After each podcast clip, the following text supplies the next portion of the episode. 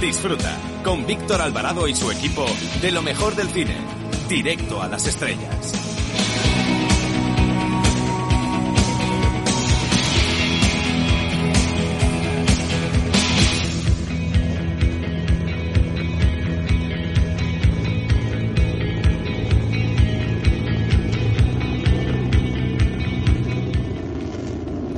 Buenas tardes.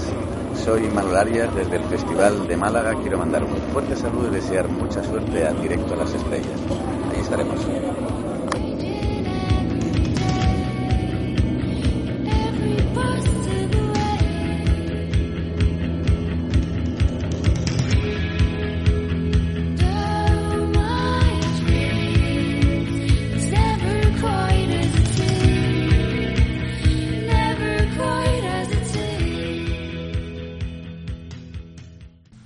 Esta semana abrimos el programa recomendando una película de cine clásico de Frank Capra, titulada Caballero sin Espada, una producción protagonizada por Jane Stewart, Jan Arthur y Thomas Mitchell.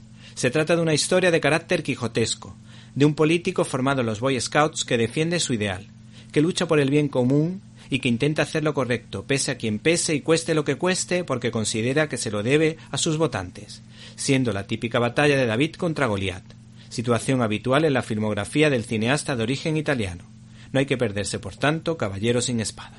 Bienvenidos a una nueva edición de Directo a las Estrellas, tu programa de cine, y una semana marcada por el debate de investidura por parte de Juan Manuel Moreno en la Junta de Andalucía, nosotros les hablamos de los estrenos de la semana empezando por Glass, Cristal, la nueva apuesta del cineasta indio M. Night Shyamalan, con Bruce Willis a la cabeza, mientras que Georgios Lantinos cuenta con la presencia de Emma Stone y Olivia Colman en La Favorita.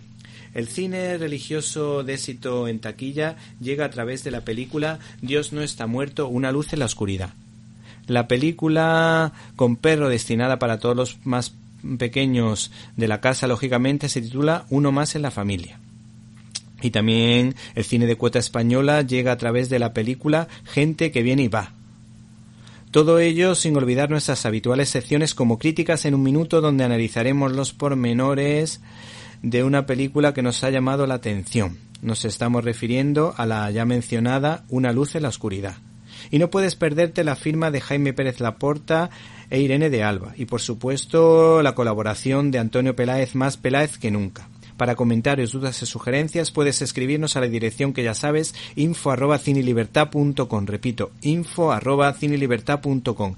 Y si no nos pudiste escuchar en directo y quieres hacerlo en diferido, puedes hacerlo a través de nuestra página web www.cinelibertad.com, donde puedes encontrar todos los contenidos relacionados con este programa y otras cosillas que quizá te puedan interesar. Así que no te olvides de www.cinelibertad.com.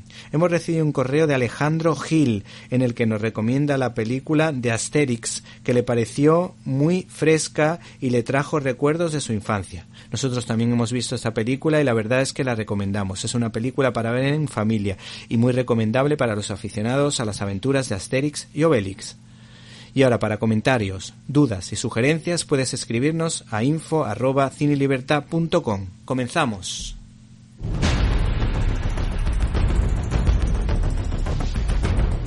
Storyboard.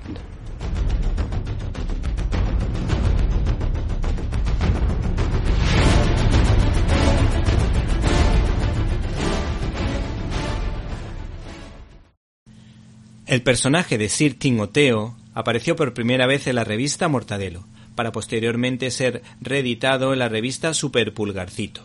Ediciones B está sacando todo el arsenal de un personaje que en su época vendía miles de ejemplares. Nos estamos refiriendo a la parodia de Sherlock Holmes, Sir Timoteo, personaje creado gracias al talento de Raff, que dibujó cientos de historietas y cinco historias largas, ayudado por el escritor y guionista Andreu Martín. Todas estas obras fueron publicadas por Bruguera. Si le soy sincero, eran unas historietas que tenía completamente olvidadas, pero al releerlas y al ver al fantasma escocés Maglata me vinieron a la mente muy buenos recuerdos de la infancia con mi prima. La idea partió de un redactor de Bruguera llamado Jordi Bayona, cineasta amateur y todo un intelectual, que vio en Andreu Martín el hombre ideal para escribir el guion, dada su afición a la novela. Para ello, este escritor fue aprendiendo de la revista belga Tintín y la francesa Pilote.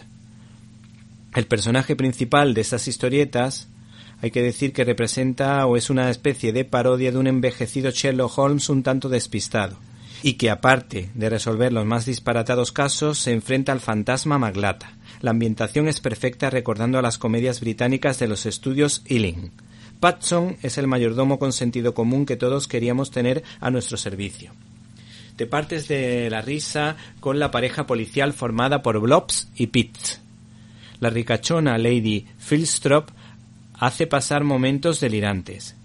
Y la curiosidad la pone Huggins, el dueño del pub El pájaro turuta, de Crazy Bird, pues tal debió ser el éxito de estas historias que existen en España un buen puñado de bares que la homenajean, pues sus dueños eligieron el nombre de este pub para siempre ser reconocidos, es decir, el pájaro turuta. En mi modesta opinión estamos ante una divertida obra maestra que te traslada a la Inglaterra de los años 30 y 40, que bebe de las fuentes de la escuela franco-belga, pero que tiene la marca y el arte 100% español.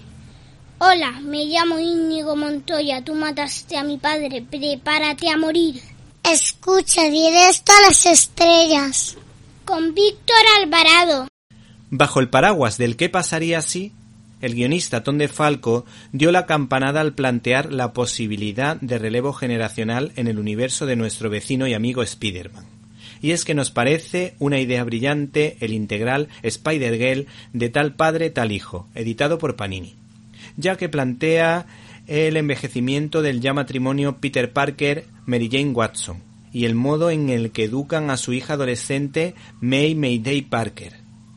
El citado guionista, junto a los artistas Patrick Olive y Ron Friend, hicieron de algún modo evolucionar al universo arácnido modificando detalles sin demasiada importancia, aprovechando las discrepancias entre los padres, un Peter Parker retirado por gajes del oficio y una MJ en el papel de mami, que de algún modo intentarán frenar el ímpetu superheroico de su niñita, dentro de esa habitual problemática adolescente con mucho sentido del humor.